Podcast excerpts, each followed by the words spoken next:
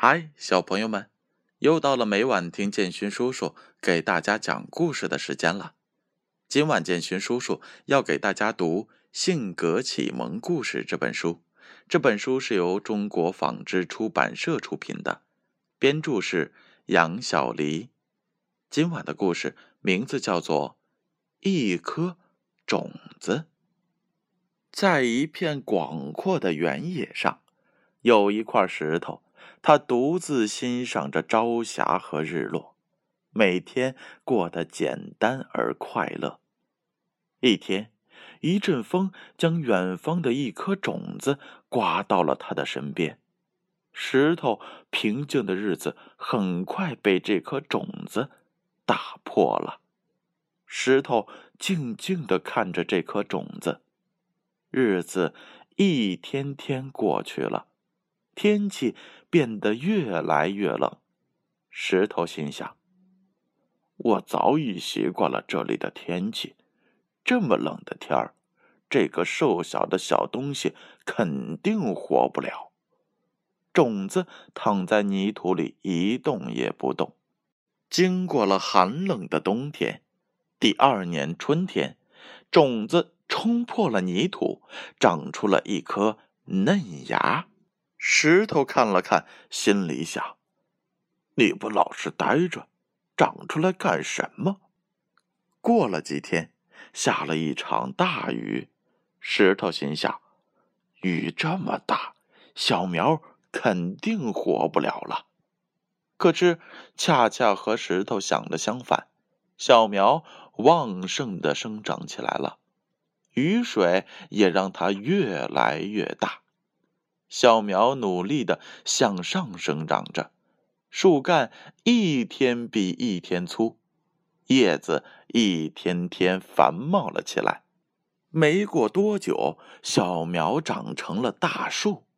春天，满树都是花，成群的蜜蜂和蝴蝶都围绕着它。秋天，满树结满了鲜美的果实。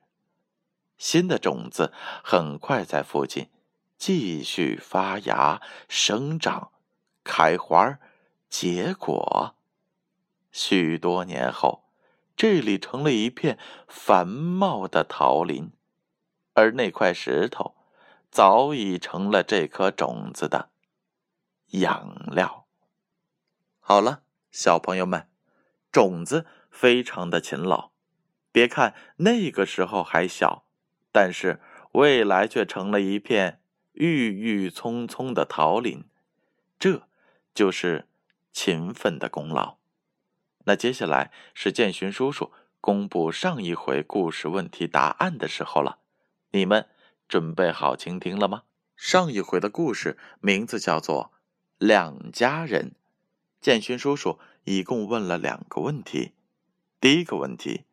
当勤快那家的女主人从地里回来时，懒惰的那家人在干什么？答案是 B，才起床。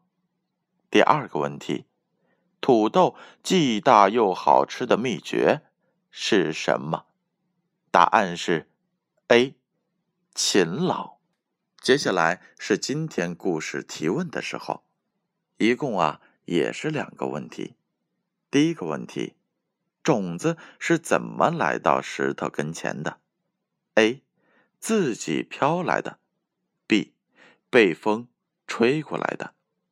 第二个问题，当那片原野上长成了一片桃林后，石头去哪里了？A.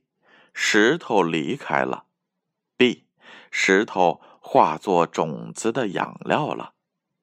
正确的答案将在下回故事当中揭晓。接下来的时间，闭上眼睛，乖乖的睡觉吧。让我们明晚再见。